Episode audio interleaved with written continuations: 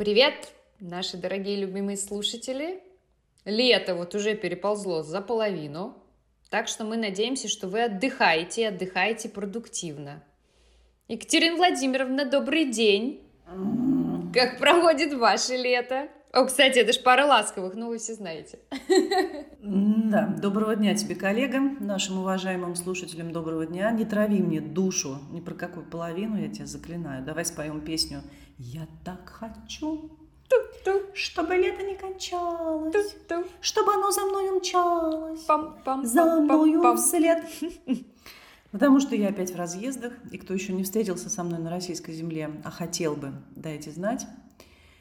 Я этим летом много летаю, а еще больше нервничаю, потому что мой сын окончил школу и поступает в институт. Такой вот ответственный, раз в жизни выпадающий год. И я надеюсь только на волшебные таблетки, которые мне выписал невролог. Сочувствую. Искренне сочувствую. Спасибо. Да, но не могу не похвастаться, что я этим летом как никогда на расслабоне. Я то распускаю всех на каникулы, то вновь все собираются под крылышко, но мы в таком очень мягком режиме работаем. И я сама себе завидую, и, конечно, не завидую тем другим, тем самым, кто сейчас утирает пот со лба после напряженного года, нервно грызет ногти в ожидании результатов конкурсов в универах, тем, кто весь май содрогался при мысли о грядущих экзаменах, я не завидую выпускникам. О них и для них будет наш сегодняшний выпуск. И, разумеется, о том, что вызывает столько слез, переживаний, разговоров, надежд э, и страхов, мы тоже будем сегодня говорить о ЕГЭ. Так что... Так что давай, как всегда, с личного. Вспоминай себя, выпускницу. Помнишь ли ты свои мысли и чувства, которые тебя обуревали? Э, ЕГЭ ты не сдавала, я так полагаю. У вас был другой формат, наверное. Опять намек на мой возраст. Да, мы в те стародавние времена сдавали полный комплект школьных экзаменов. Медали у меня, в отличие от моего сына, совершенно справедливо не вышло. И я весь июль после школьных сдавала вступительные экзамены, аж четыре, для поступления в ВУЗ. Вспоминаю то лето с содроганием, потому что ответственность на мне лежала дикая, мне снились кошмары. Потом у меня огнем горела первая любовь на этом фоне. Комбо. Да, а топики и сочинения вызывали безостановочную рвоту. Плюс классическая 40-градусная волгоградская жаришка. Короче, нет, я бы не хотела этого повторить. И я вместе со всеми сопричастными жду в этом году августа, чтобы выдохнуть и забыть этот страшный сон. Про себя расскажи. Ну вот я сегодня, да, полный противовес тебе, потому что я выпускного в школе боялась только по причине того, что надо было надевать платье. Чтоб нам всем так жить, друзья. Я в ту пору терпеть не могла платье, не носила ни платья, ни юбки. Это был реально дикий стрессняк выбрать наряд к финальному вечеру. В итоге после многочисленных походов по магазинам мы обошли, наверное, все магазины в Калининграде, вот, посвященные нарядам выпускным. Просто после десятков отверженных вариантов, слез, истерик, мама моя милостиво согласилась шить мне платье сама. Я сказала, все, мне ничего не подходит, шей мне, пожалуйста, сама платье. Мы купили прекрасный э, отрез э, белой атласной ткани в черный горошек. И я была я такая стиляга, как раз э, вот этот фильм Тодоровского, да, про стиляк, он вышел, по-моему, там в тот год или год назад, и я была такая вот в этом платьюшке с высоким начесом, с красной ленточкой, с красным поясочком, на каблуках впервые в жизни. Ой, Сашка, не знаю, платьюшка, тю прям. У нас, во-первых, были брючные костюмы. Что у вас там не было брючных костюмов? Тогда у нас в моде все пришли в брюках. Я только вот э, вдохновлена твоим рассказом на, на воспоминания о том, как мне волосы шпильками вбивали несколько часов живые ромашки и лачили их потом, и потом, как я эту конструкцию на следующее утро вымывала и расчесывала. Полный трэш. Да, да, эти залаченные прически. У меня тоже до сих пор есть фотка, где вот я где-то в ночи там смываю все это стоящее дыбом. Это, по-моему, самое яркое впечатление. После рассвета. Праздника, да. Не про экзамен ты, короче, переживала, счастливица. Ну да, в общем-то, мои глобальные переживания, они были не про экзамены. Я, конечно, не могу сказать, что я совсем не волновалась, но я точно не стрессовала как-то дико, у меня не было срывов. Мне кажется, я только накануне экзаменов-то глицинчик и пропила, так себя поддержать просто. Э, и сам период сдачи, он, конечно, прошел как во сне, я помню его какими-то урывками, но в целом я была достаточно собрана и спокойна. И я думаю, что здесь во многом заслуга школы, которую я заканчивала, потому что в 49-м лицее Калининградском нас начали готовить к ЕГЭ еще в 10 классе, причем ненавязчиво и без фанатизма, но постепенно и очень системно. И я отнюдь не впадала в ступор при виде многочисленных бланков вот этих вот для заполнений. Там же просто сотни бумажек со всякими разными клеточками. И мы тогда не потеряли время на реальных экзаменах на вот этом заполнении, потому что я, как сейчас помню, с нами сдавали ребята-кадеты, и они растерялись, они реально растерялись, не понимая, как заполнять все вот эти вот шахматные клеточки, просили помощи у преподов-наблюдателей, но тетки, они не хотели помогать, видимо, чтобы не нарушать протокол, они вот прям встали в позу, типа, нет, заполняйте сами, как умеете, и я помню, что ребята переживали, конечно. Я быстренько все заполнила, потому что это было отработано, рука была набита, и села спокойно писать все свои сочинения. И вот это вот один из основных пунктов, наверное, самый первый в моем наблюдении относительно ЕГЭ. Обязательно нужна системная подготовка, которая в том числе будет включать отработку вот этих вот организационных навыков, чтобы в стрессовой ситуации просто автопилот включался и вперед. Спонсор нашего сегодня выпуска – препарат глицин. Я что-то переживаю за кадетов, и я считаю, что преподом-наблюдателем на ЕГЭ э, существует отдельный отсек в аду. Ну, как-то, да, было я, обидно за ребят, ну, да. Вот, ну, кстати, вот в английских школах тоже категорически запрещено помогать с понятием задания. Часть экзамена mm-hmm. – это разобрать, увидеть задание самостоятельно и его выполнить. Поэтому они, ну, собственно, следовали своим профессиональным предписаниям. Э, Макару, например, да, тоже не помогают заданиям, хотя он может сделать задание, но часть задания – это его понять. Ты права, конечно, про системную подготовку, но я от ЕГЭ в ужасе в этом году в непритворном. Многие дети знакомых сдавали разные предметы у нас, и все сдали плохо, расстроились и заметались сейчас. Судя по отзывам этих родителей и по родительскому чату, родителям эта процедура дается так же тяжело, как и детям. У них все множится на амбиции и страшную, как никогда, угрозу попасть в армию. Так что остается только надеяться, что этот формат выпускных испытаний отменят в рамках всего прочего отмененного. Несмотря на кажущуюся объективность, прилично сданный ЕГЭ не гарантирует поступление. В вузы все так же попадают по договоренности, есть свои списки и блаты. Зато та самая подготовка, о которой ты говоришь, вот за предэкзаменационные годы может напрочь отбить любовь к предмету – вот это натаскивание на формат, бесконечное прорешивание вариантов в итоге приводит лишь к раздражению. Так что я к данному моменту, побывав в шкуре родителя и репетитора, выработала, честно говоря, прочную аллергию на слово ЕГЭ. Согласна. Для меня этот экзамен, он какой-то искусственный и неживой совсем в отличие от общения с преподавателем по билетам, да, например, как в универе мы сдаем. Который вроде как не, который не объективный, mm-hmm. да, то есть если человек сидит, то значит он не объективно тебя оценивает, а эта бумажка типа объективна, но нет. А все равно живые люди проверяют сочинение. Да, тестовую часть проверяют. И устную часть, да, и устную, и устную часть, часть, да. А, в нашей семье тоже в этом году тема ЕГЭ такая горячая, потому что младшая сестра моего мужа, она в этом году тоже закончила школу, сдавала экзамены, и я стала возвращаться в эту школьную тему вместе с ней, поняла, что очень много сейчас всяких нововведений, очень сильно поменялась система с того момента, как я закончила школу. Дети защищают какие-то научные работы, которые влияют на аттестаты, э, ЕГЭ влияет на оценки в аттестате, пишутся какие-то многочисленные пробники с целью допустить или не допустить ребенка до основного экзамена, математику разделили на базовую и профильную. В общем, столько всего, просто голова пухнет, как-то для меня все очень сложно, если честно. Да, условия игры постоянно меняются, старшие классы, я считаю, превратились в клубы по интересам, дети только и делают, что готовятся к своим предметам, перестают ходить на прочие, причем именно в этот период многие обращаются к психологам, потому что не вывозит давление морально. Небезызвестный случай суицида, связанного с этим экзаменом, и мне хочется в очередной раз призвать именно родителей к мудрости.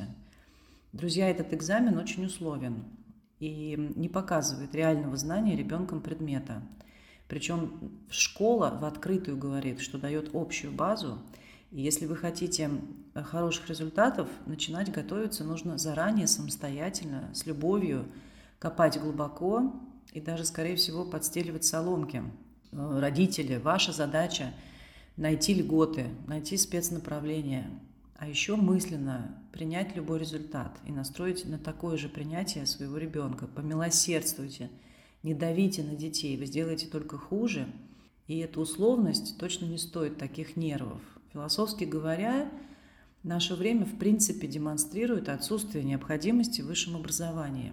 Какой-нибудь безграмотный блогер зарабатывает в разы больше, чем кандидат наук. И как бы это ни было печально или несправедливо, такова реальность. И этот несчастный ЕГЭ – просто условность, которая призвана проверить нашу нервную систему на стрессоустойчивость и научить наших детей глобальной жизненной несправедливости.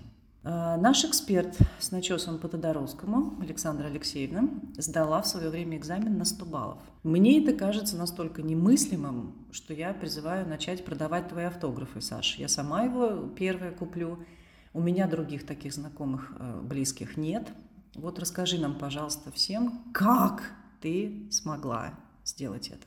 До сих пор э, у бабушки хранится газета со всеми, кто сдал э, ЕГЭ на 100 баллов в 2010 году, когда мы заканчивали школу. Там есть мой, Я ее понимаю. Мой портрет. Я тоже хочу копию этой газеты и мою любимую твою фамилию Слободских. Я горжусь знакомством со стобалльником. Говори свой секрет. Честно говоря, я тоже думала, что на сотку пишут только дочки губернаторов. И я никогда не ставила себе такую планку. У меня вообще в целом подход к экзаменам всегда был, и есть, и остается, что надо сделать максимум, который ты можешь, сконцентрироваться, выдать все, что ты знаешь. И в универе я всегда такой же стратегии придерживалась, и всегда выходила с экзамена с ощущением, что да, я сделала все, что смогла. Мне вот знание того, что экзамен это все-таки всегда немного и лотерея такая, и совокупность. Однозначно. Да, совокупность вот тех или иных факторов, э, которые влияют на результат помимо твоих знаний, это ощущение, это понимание мне всегда очень помогает. Поэтому, когда ты знаешь, что ты со своей стороны сделал все, ты уже не грызешь себя за недостаточное количество усилий, уже со спокойной душой уходишь домой. Я действительно много занималась в 11 классе, но еще раз я скажу, у меня не было цели покорить Олимп. Я ходила на курсе при универе, там читали лекции по анализу текста как раз. Довольно интересно было, но, к слову сказать, ничего из того, что мы на лекциях разбирали, мне не пригодилось на экзамене. Основной вклад, я считаю, внесла моя классная руководительница, учитель русского языка и литературы, как раз в том самом 49-м лицее Соколова Людмила Николаевна. Я очень благодарна ей за то, что она научила нас грамотно работать с произведениями и вот, что называется, копать глубже – у нас были очень разные, очень разнообразные, интересные уроки в 10 и 11 классах, и мы разбирали очень разные произведения, и современную литературу, и классику, и я на этих уроках всегда активно работала. Плюс всегда уделялось отдельное внимание структуре экзамена, так что в день ЕГЭ я была упакована не только необходимым количеством цитат и имен критиков, на которые надо было обязательно ссылаться в сочинении, это был один из критериев, но и вообще в целом таким четким пониманием, чего от меня хотят экзаменаторы. И мне не попалось что-то, что я знала идеально. Я хотела, чтобы мне попался Есенин, которого я до сих пор нежно люблю, но на анализ стихотворения у меня был, кажется, Лермонтов. А сочинение было на выбор, как водится, три темы. Был «Медный всадник», что-то патриотическое и Толстой. И я тогда выбрала Толстого, я как сейчас помню формулировку этой темы.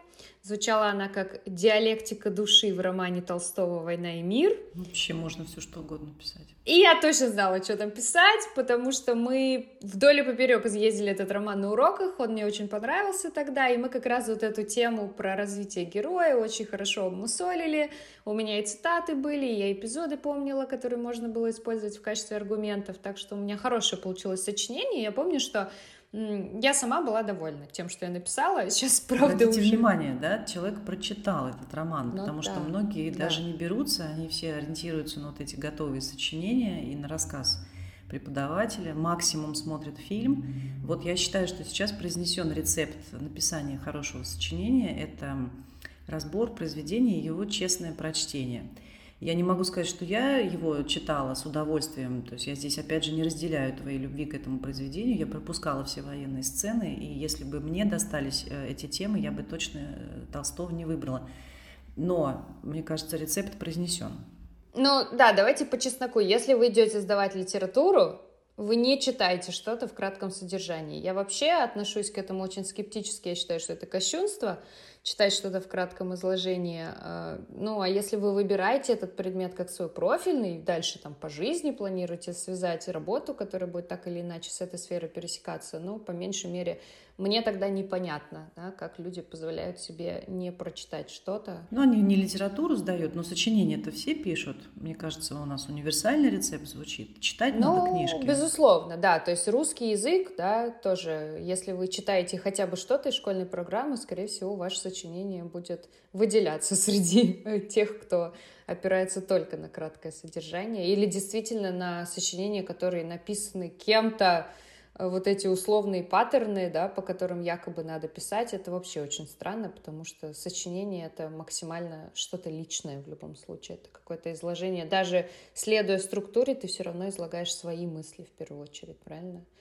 Ну, видишь, выше головы я не прыгала, во всяком случае, по своим ощущениям. Ну, прыгала, не прыгала, а, спрыгала ты, как Исимбаева. Ну, мои 100 баллов мне, конечно, были приятны, меня отметили на выпускном тогда, поздравили, наградили. В школе меня вдруг стали узнавать, то есть народ шел, говорил, а, вот это она сдала на 100 баллов. Мне uh-huh. было так странно, потому что я никогда не была вот той девочкой, которая знает вся параллель, да, по той или иной причине. А, я помню, что у мамы у моей на выпускном другие мамы спрашивали, а как так вы сделали, что ваш ребенок сдал на 100 баллов? На что моя мама... Била ее. Да, на что моя мама сказала, не знаю, мы просто, типа, общаемся в семье. Она просто гениально родилась. Благодарю вас за внимание.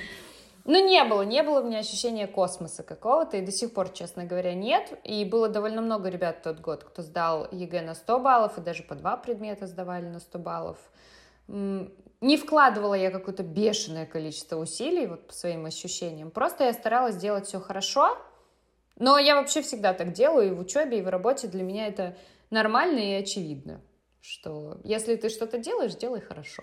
Я всегда за перфекционизм во всем, поддерживаю тебя здесь. Ты готовишь к ЕГЭ, верно?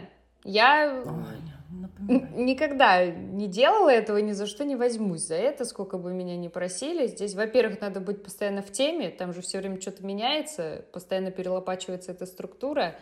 И я вообще вот систему проверки знаний тестами не особо люблю, Поэтому для меня ЕГЭ это что-то такое унылое, именно как объект для работы. Конечно, унылое, я полностью согласна с тобой. Я тоже редко берусь, и что называется, только своих по блату. Во-первых, это личная ответственность за результат, которую с ребенком нужно разделить, а это никакому учителю не нужно, честно говоря. Куда более приятно работать весело и беззаботно, обучая именно языку, а не этим говном.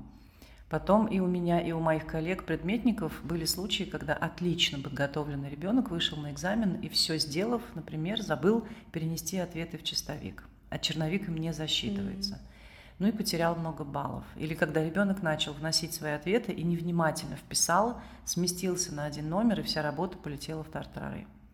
Кто крайний? В любом случае, препод крайний в любом случае. Его уже не порекомендовать соседям и друзьям, к нему не вернуться, и от этого всего, конечно, легче нам, преподам, отказаться.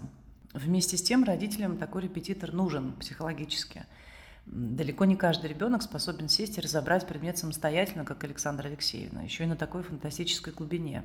Есть такие дети, девочки в основном. Вот Ольга Владимировна мне только что рассказывала, ее дочь тоже заканчивала э, школу в этом году, и она учила биологию, химию самостоятельно, то есть ей никто не помогал. Обалдеть. Вот она реально села, сама нарешивала, и погружаются они, и приносят лучшие результаты, чем мальчик с репетиторами. Вот у меня в этом году такой summary – я все списываю здесь на цель и мотивацию. Если ребенок очень хочет куда-то поступить, если он всей душой горит, он сядет и подготовится сам, сам найдет ресурсы, ответы на сложные вопросы, соберется и сдаст отлично. Но в 17, сколько им там, 18 лет, у очень немногих есть это понимание и желание. И здесь, конечно, речь идет просто о чистом насилии сам над собой, а, плюс нажим преподавателя, плюс родительские истерики, и ситуация в целом, как правило, нездоровая. Нужно все эти факторы учесть и выйти из этого года с наименьшими потерями. Помните всегда, друзья, что в институте начнут все сначала – мы сдавали для поступления программу третьего курса. У нас был конкурс 20 человек на место. Прошли только свои. А поступив, мы все вернулись к азам, и было скучно. Ваш ребенок, вне зависимости от результата, сможет учиться. То есть, ну, короче, не погибнете там, вот и все, что нужно сделать. Вот у тебя summary, да, по поводу необходимости репетиторов, а у меня в этом году summary по ЕГЭ такое. Я слежу за происходящим в Калининграде относительно языковой сферы, и у меня есть в том числе источники, которые рассказывают про то, как проходила ЕГЭ в этом году. Так вот, э, в этом году ребята из Калининграда тоже многие писали, сдавали английский, и было задание написать, какие животные вымирают в России. Ребята написали, что вымирают капибары. Я надеюсь, наши слушатели знают, как выглядит капибары и откуда они родом. Тут, это, вот я, например, это все, все, что я знаю о капибарах, это то, как они выглядят. А знаешь почему? Потому что они, по-моему, представлены в Калининградском зоопарке. Да, они есть. Они, они, они, есть, они оттуда так и поняли. Не а знаю. А капибара редко выходит из своего, из своего ну, из норки. И они решили, что она на грани смерти. Вот я вижу такую логику происходящую. Они очень милые, да, такие большие морские свинки, родом откуда-то из Колумбии, если я не ошибаюсь. Вот вопрос, да, что проверяет этот экзамен? Вопрос ребята поняли верно, но общая эрудиция, да, она явно хромает. То есть где, где Россия, где Капибары, да. Очень на мой взгляд, сомнительный получается срез. Это вот то, о чем ты сказала сегодня не раз. Экзамен не объективен, он не отражает реальных знаний, и он абсолютно никак не коррелирует с тем, что будет с человеком дальше в универе, да, или в профессиональной сфере, или еще где-то. Поэтому мне вот эти капибары красным флагом про Ты знаешь, я ЕГЭ. бы проверяла это сочинение с языковой точки зрения. Но написал человек про капибару.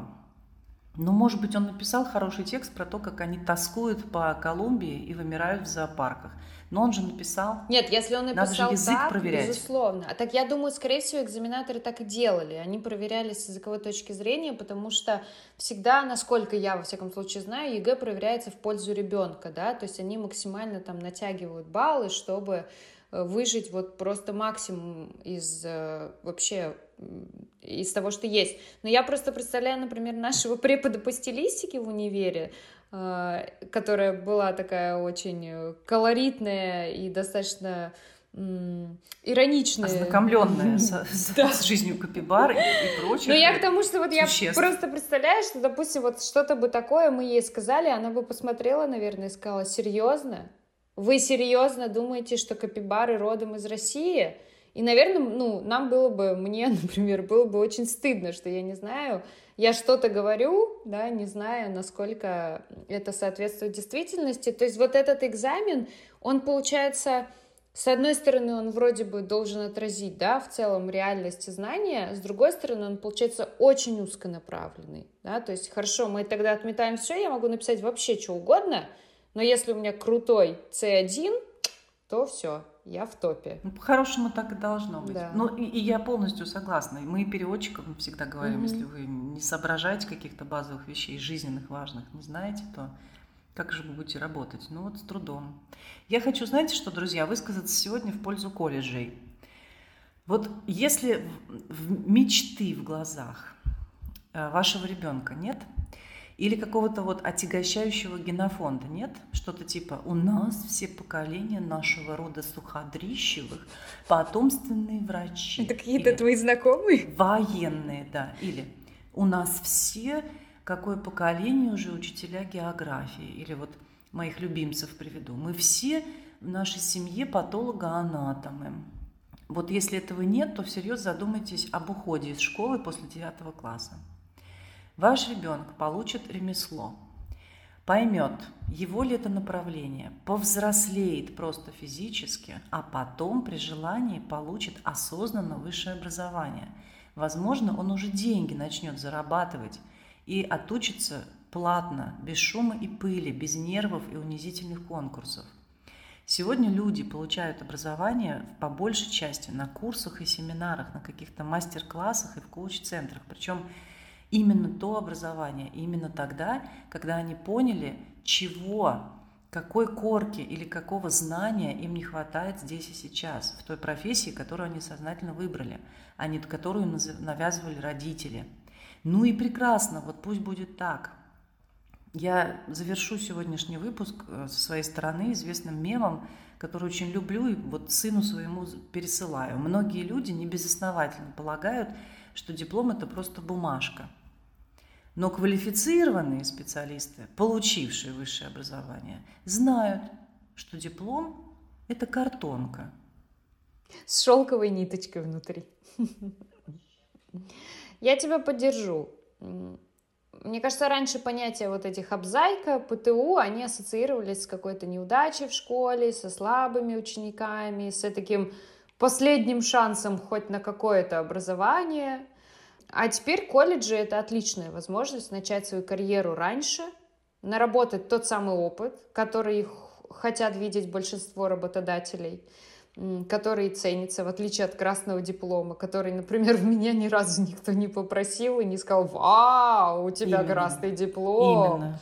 А у меня еще и кандидата наук, вот эта бумажка. Да, то есть колледж это совершенно отличный шанс понять побыстрее, куда ты хочешь двигаться по жизни и действительно сэкономить э, определенное количество времени и нервов. Поэтому сейчас, когда понятие успешной карьеры и хорошего образования, они вообще очень сильно изменились, я думаю, что и э, мерило вот это вот относительно того, какое образование нужно и где его получать, оно тоже иное.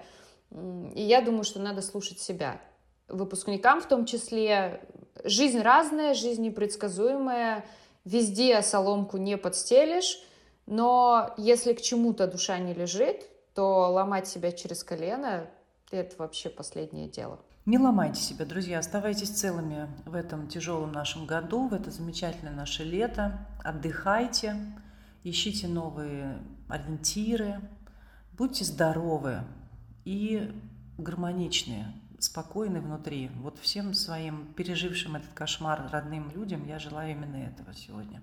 Да, мы желаем всем выпускникам поступить туда, куда они хотят, и по-настоящему насладиться классным студенческим временем, э, получить ту профессию, которая для них желаема, и не потерять себя да, на пути вот, да. к, этой профессии, к этой профессии.